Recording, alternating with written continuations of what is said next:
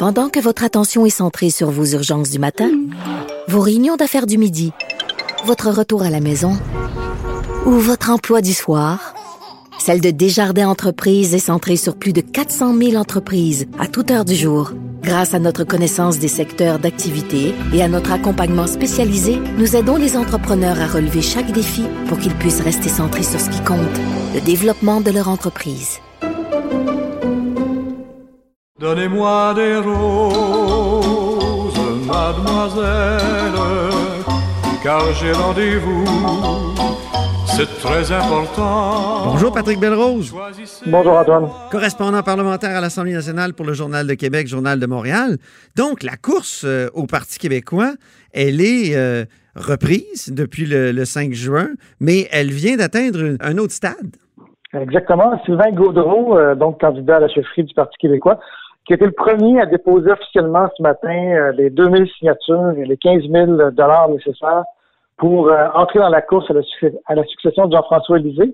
On sait qu'il y a plusieurs personnes sur les rangs, mais donc il faut absolument déposer son candidature avec les 2000 signatures et un total de 25 000 Sylvain Gaudreau, ce matin, à 10 heures, s'est rendu à la permanence du Parti québécois et est devenu le premier candidat officiel euh, dans la course. OK. Puis là, il y en a quatre autres, je crois, qui, sont euh, des prétendants. Ben, au total, il y en a cinq. Donc, il y en a deux qui ont peut-être un peu moins de chance. Laurent Vézina et Gloriane Blais euh, si on regarde pour l'instant la récolte de dons, c'est. Ah oui, il y a Gloriane Blais aussi, c'est vrai. Exact. Ça, va un petit peu moins bien, mais parmi ceux qu'on considère, disons, plus, euh, plus euh, qui ont plus de chances d'être dans la course, il y a Paul Saint-Pierre euh, qui lui aussi a récolté beaucoup de dons, Frédéric Bastien et Guy Nantel, qui sont aussi des candidats considérés comme étant plus, plus probables.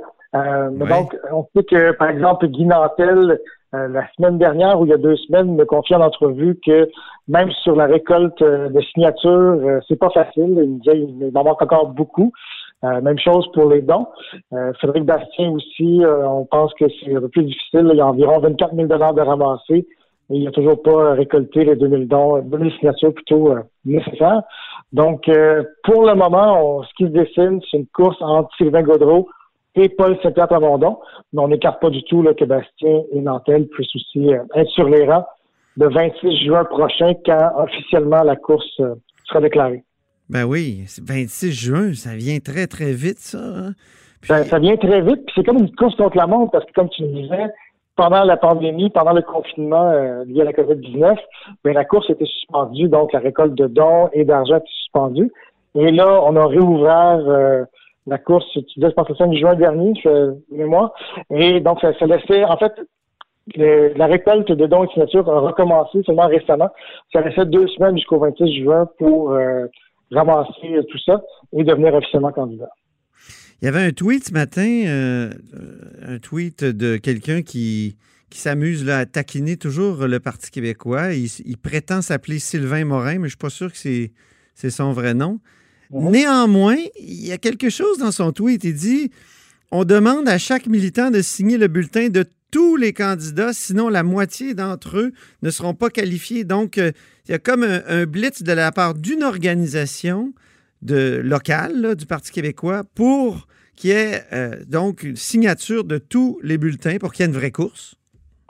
Est-ce que c'est vrai? Oui, oui, c'est vrai, ça, on me l'a confirmé. Euh, donc, c'était l'association, je me, me rappeler euh, pendant que je te parle, euh, de Sainte-Marie-Saint-Jacques, oui, du PQ de Sainte-Marie-Saint-Jacques, donc l'association locale, qui invitait ses militants à signer tous les bulletins de mise en candidature parce qu'on sait qu'en fait, sur les 2000 signatures nécessaires, il y a une certaine répartition, il faut en avoir au moins 10 dans un certain nombre de, de circonscriptions. mais c'est pas un peu de mauvaise chose, je veux dire, c'est quand même une bonne chose que l'association locale dit écoutez, aidez donc les candidats à être sur la ligne de départ euh, le 26 juin pour qu'on ait justement une diversité d'opinions euh, pendant les débats et puis qu'on puisse euh, se faire une idée parmi qui est le meilleur candidat parmi les quatre personnes qui seront probablement sur la ligne de départ. Donc, ça a l'air désespéré comme ça, mais en même temps, c'est une façon de se donner une course qui est du piquant avec plusieurs, plusieurs candidats. Bon, écoute, je pense que toi-même, tu l'as sûrement déjà vu. Des fois, on voit, on voit souvent même des candidats qui signent de candidature de leur opposant en disant, mhm. écoutez, c'est fait de bonne guerre, je signe le tien, tu signes le mien, puis on sera sur, euh, on sera sur l'estrade et puis on, fera un débat d'idées, puis que le meilleur gagne. Ben oui, exactement. Alors, euh, comment on entrevoit l'été au Parti québécois? Ils vont, est-ce qu'ils vont réussir à, tenir cette course-là? Il y a encore des règles de distanciation importantes. Tenir des rassemblements, c'est peut-être possible, mais euh, même en dehors des cinéparcs, là, mais je c'est, c'est quand même pas évident. Ben écoute, euh, faire une course pendant une pandémie, c'est pas facile. Le, PLQ, dans un sens, s'en est sauvé avec la, la consécration de Mme Anglade. Euh, je sais que Sylvain Gaudreau déjà a prévu une tournée, euh, il poursuit cette tournée là, des, euh, des microbrasseries qui avait entamé euh, l'hiver dernier pour euh, un peu promouvoir euh, le terroir québécois. même chose du côté de Guy aussi, à qui j'ai parlé il y a deux semaines, qui me disait on va faire des rencontres. Mais évidemment, il y a un grand volet qui va être sur le web. J'ai pas encore de détails précis là-dessus, mais on va beaucoup solliciter les gens sur le web. Et même pour les débats, les fameux débats de, course à la chefferie, on va se faire de façon virtuelle entre le 15 août et le 2 octobre prochain. Donc, il n'y aura pas de personne dans la salle pour chauffer les candidats. C'est donc bien plate, ça, des, débats virtuels. J'en reviens pas. Ça va, ça va être particulier, mais écoute, à moins que les choses changent, on ne peut pas vraiment. Euh, non, ils n'ont pas le choix.